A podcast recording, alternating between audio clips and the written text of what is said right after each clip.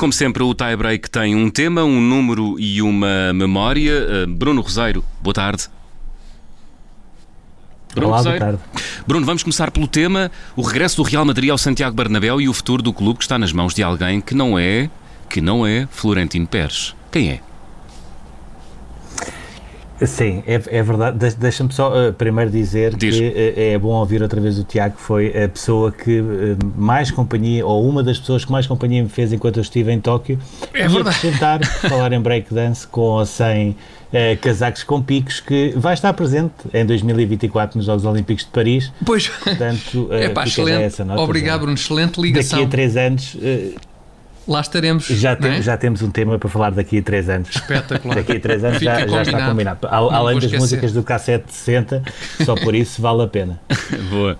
Obrigado. O Real Madrid, quem é, quem é um homem que manda, manda no Real Madrid? Uh, sucintamente, é Mino Raiola. Uh, é para mim, até se calhar nesta altura, uh, acima do Jorge Mendes, o grande empresário do mundo do futebol. O Real Madrid vai voltar este fim de semana ao Santiago Bernabéu. Ainda não acabou por completa a remodelação, mas já vai ter 30 mil pessoas.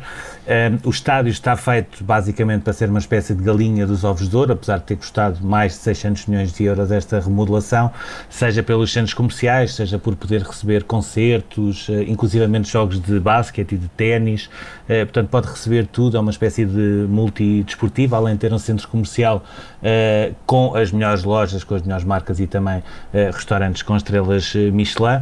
Já está resolvido um problema que havia para os sócios mais antigos do Real Madrid que não tinham smartphone para entrar no estádio. O clube vai-lhes dar eh, um bilhete. Uh, e nesta altura o Real Madrid já está a projetar uh, o futuro. E como é que está a projetar esse futuro? Como não conseguiu uh, contratar Mbappé agora, que é uma espécie de passo atrás neste projeto, já sabe que vai ter Mbappé a custo zero, entre aspas, com muitas aspas, que significa muitos milhões de prémios de assinatura para dividir. Ainda assim, tem o David Alaba, tem o Camavinga já vai ter um Mbappé custo zero e está nas mãos do Mino Raiola as duas outras peças para o futuro do Real Madrid. Por um lado, o Alan, o avançado do Borussia Dortmund, por outro lado, o Paulo Pogba. No caso do Alan, era basicamente juntar aquela que deverá ser a melhor dupla de avançados da próxima década, e pouca gente tem dúvidas sobre isso. Eh, no caso do Pogba, era mais um jogador que poderia chegar a custo zero, porque ele está a acabar contrato eh, com o Manchester United. E nesta altura, existem cada vez mais conversas entre Real Madrid, uh, no caso, neste caso Florentino Pérez, com Mino Raiola, no sentido de tentar convencer já este empresário a garantir o Haaland e o Paulo Pogba para aquilo que seria uh, montar os alicerces para uma equipa que poderia tentar dominar o futebol não só espanhol, mas também europeu uhum. uh, na próxima década. Muito bem, vamos ao número da edição de hoje do Tiebreak. É o número 10 mil e é um, para uma multa, a multa mais pesada de sempre do US Open. Enfim, castigo duro este. Sim, e, e, mais, mais caricato ainda. Aliás, vou começar uh, pelo fim. Uh, o Djokovic, o ano passado, mesmo tenha sido sem querer, acertou uma bolada numa juíza de linha que ficou uh, a passar mal e ficou aflita da garganta, uhum. foi desclassificado, perdeu uh, o prémio que, que teve e também os pontos ATP, mas nem a multa do Djokovic por esse ato, porque houve também uma multa, foi tão grande como esta que o Riley Opelka uh, apanhou. E porquê?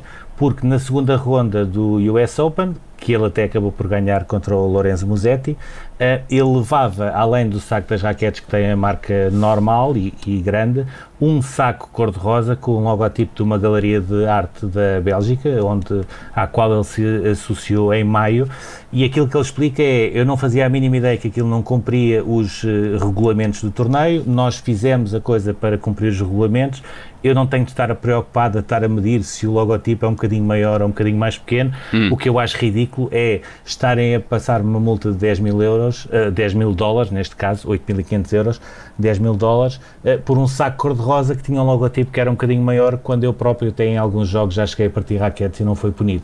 Portanto, uh, por aqui se vê o quão caricato também é esta multa, que não faz sentido nenhum. Portanto, partir, partir raquetes sim, sacos cor-de-rosa não. Isso sim. O logotipo é que é preciso ter cuidado. Uns centímetros a mais leva logo multa. Isso aí é que é um problema. Olha, é vamos à memória. Recuamos 30 anos até aos Mundiais de Ginástica, que voltaram a contar com atletas da África do Sul, 26 anos depois. Conta-nos tudo, Bruno. Queria queria entrar um bocadinho nesta onda uh, uh, K760 de recordar um evento em específico que tenha Boa. acontecido uh, 7 de setembro, neste caso 7 de setembro de 1991, e uh, é uma data fundamental para mim na história até do desporto mundial, não só da África do Sul, porque é a data onde começam os campeonatos do mundo de ginástica que voltam a permitir que atletas da África do Sul voltem a competir em competições internacionais. Devido à política de, do apartheid e da separação racial, eles tinham sido banidos das competições internacionais na década de 60, já não fazem parte dos Jogos Olímpicos de 1970 e este acaba por ser, foram apenas dois ginastas e três ginastas, portanto dois homens e três mulheres, que participaram neste Campeonato do Mundo, mas foi sobretudo um um sinal importante da viragem que estava a existir na África do Sul.